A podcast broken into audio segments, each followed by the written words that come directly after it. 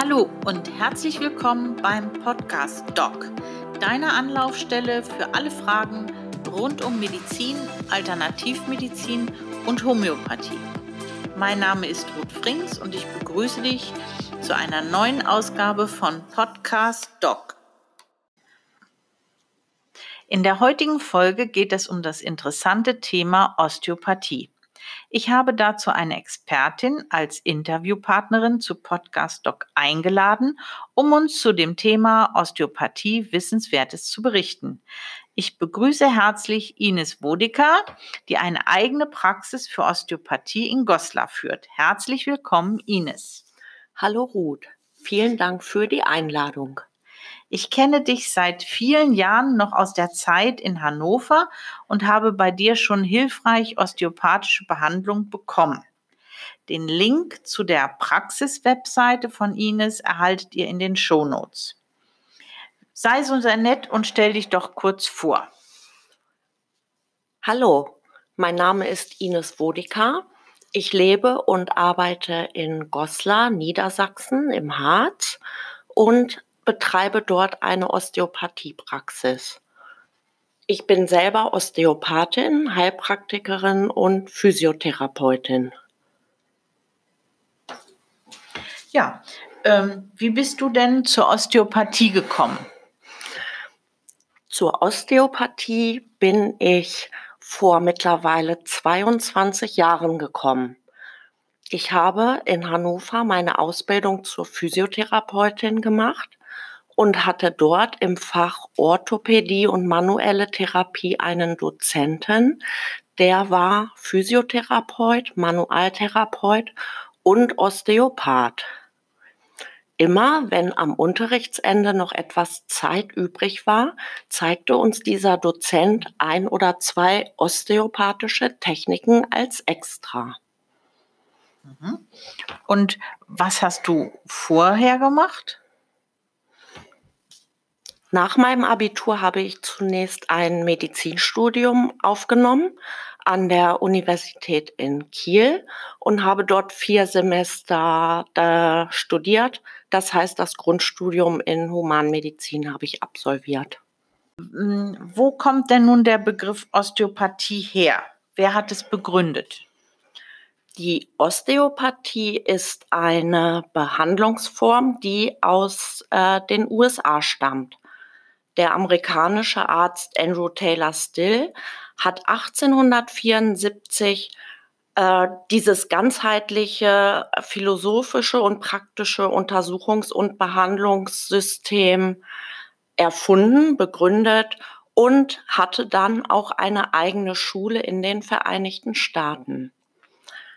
Einer seiner Studenten, John Martin Littlejohn, brachte die Osteopathie dann nach Europa und gründete die erste europäische Osteopathieschule 1917 in England. Ja, und wenn jetzt Patienten zu dir kommen, wie läuft so eine osteopathische Behandlung ab? Was ist da zu beachten?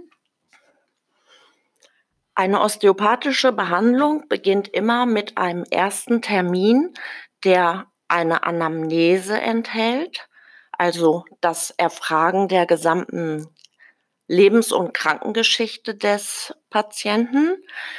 Dann nach der Anamnese folgt die Untersuchung. Dabei werden äh, zum Beispiel, wie beim Arzt auch, der Blutdruck gemessen und die Reflexe geprüft. Nach der medizinischen Untersuchung ähm, folgt die osteopathische Untersuchung. Ähm, dort äh, findet zuerst eine Inspektion statt. Das heißt, man schaut den Patienten von allen vier Körperseiten in Unterwäsche stehend an, von Kopf bis Fuß. Nach der Inspektion erfolgt die Palpation auch im Stehen, im Sitzen, eventuell auch schon im Liegen auf der Behandlungsbank, werden ähm, die Körpergewebe palpiert, das heißt mit den Händen berührt und dabei untersucht.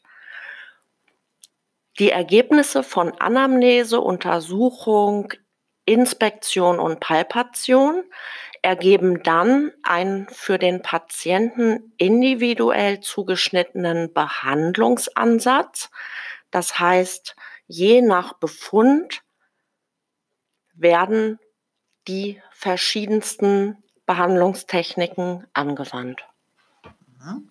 Und mit welchen Anliegen kommen die Patienten zu dir? Die Patienten, die einen Osteopathen aufsuchen, haben oft schon eine längere Odyssee hinter sich, waren also bei Ärzten, beim Physiotherapeuten, bei der Massage, äh, haben eventuell auch schon äh, Funktions- oder Reha-Gymnastik gemacht und sind ihre Probleme oft nicht zufriedenstellend losgeworden. Welche Probleme die Patienten haben, ist so unterschiedlich, wie die Patienten selber auch sind. Sehr häufig geht es um Probleme des sogenannten Bewegungsapparates, also Gelenkprobleme, muskuläre Probleme, sprich Rückenbeschwerden, Arthrose, aber auch Kopfschmerzen, Migräne, Tinnitus äh, sind häufig äh, genannte Probleme, wo ein Osteopath ähm, aufgesucht wird. Magen-Darm-Probleme kommen auch mal vor. Und auch gynäkologische und urologische Probleme sowie einfach Patienten, die sich in ihrer Haut nicht wohlfühlen, die sagen, bei mir stimmt was nicht, aber ähm, medizinisch ist alles in Ordnung.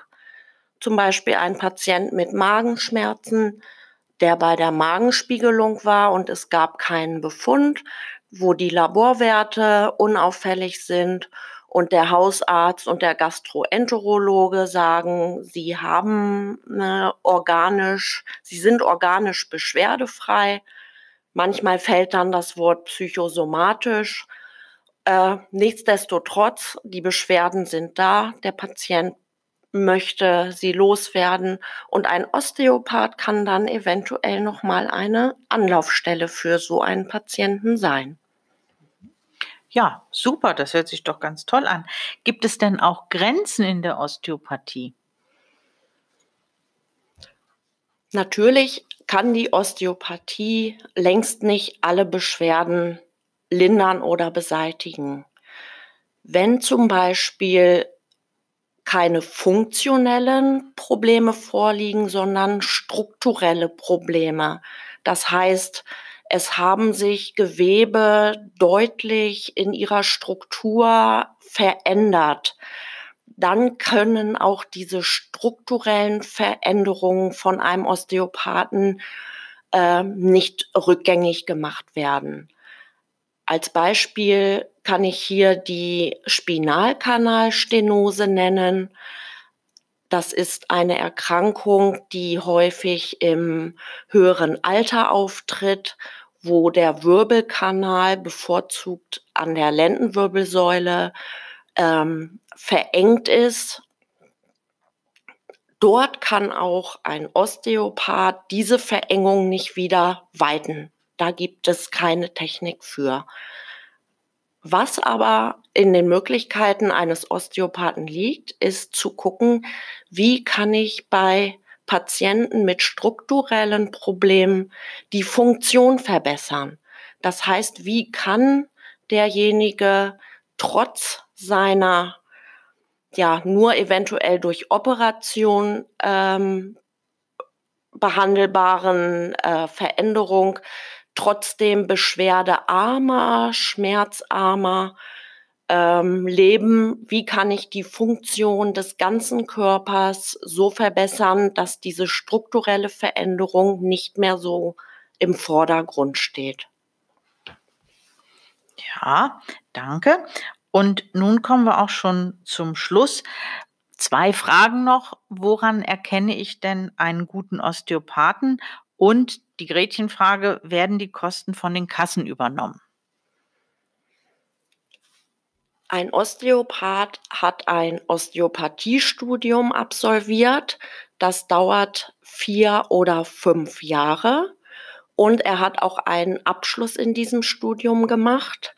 Darauf sollten äh, die Hörer achten, wenn sie einen Osteopathen auswählen, dass er ähm, wirklich ein vier- bis fünfjähriges Teilzeit- oder Vollzeitstudium zu, erfolgreich zu Ende gebracht hat. Außerdem sollte der Osteopath als Grundberuf Arzt oder Heilpraktiker sein, da nur diese beiden Berufe die Durchführung und Ausübung von Osteopathie in Deutschland möglich machen. Zur Kostenübernahme ist es ratsam, sich individuell bei der Krankenkasse zu erkundigen, bei der man versichert ist. Die gesetzlichen Krankenkassen haben da für ihre Patienten individuelle Lösungen von den ungefähr 130 Krankenkassenzahlen bei den gesetzlichen um die 100 einen Zuschuss zur Osteopathie. Äh, der liegt zwischen 50 und 500 Euro im Jahr. Aber keine Krankenkasse ist dazu verpflichtet, Osteopathiekosten zu übernehmen erkundigen Sie sich auf der Website oder telefonisch beim Berater bei Ihrer eigenen Krankenkasse nach den Kosten. Private Krankenkassen zahlen die Osteopathie, wenn äh, der Versicherte Heilpraktikerleistungen in seiner Versicherung mit beinhaltet hat und äh, die Beihilfe sowohl des Bundes als auch des Landes, ähm, die übernehmen die Kosten ohne Probleme. Ja, Mensch, Dankeschön. Herzlichen Dank für das Gespräch und die tollen Infos. Ich wünsche dir und deiner Praxis alles Gute und weiterhin viel Erfolg. Den Zuhörern herzlichen Dank fürs Zuhören. Outro ab. Mit diesen heutigen Informationen möchte ich mich von dir in dieser Folge von Podcast Doc verabschieden. Hinweise und Links findest du in den Show Notes. Ein Satz, der gesagt werden muss. Dieser Podcast ersetzt natürlich keine Diagnose und Therapie durch den Arzt vor Ort, aber ich denke, das ist eigentlich klar. Die Mailadresse für die Anregungen und äh, Wünsche lautet hallo at podcastdoc.de. Zum Abschluss eine Bitte an dich. Wenn dir die Ausgabe oder der Podcast Doc hilft oder gefällt, gebe eine 5-Sterne-Bewertung ab. Damit unterstützt du unsere Arbeit, dass wir viele andere auf diesem Wege erreichen können, die von den Tipps und Erfahrungen des Podcast Doc profitieren. Ich bedanke mich für das Zuhören. Bis zum nächsten Mal. Das Team von Podcast Doc.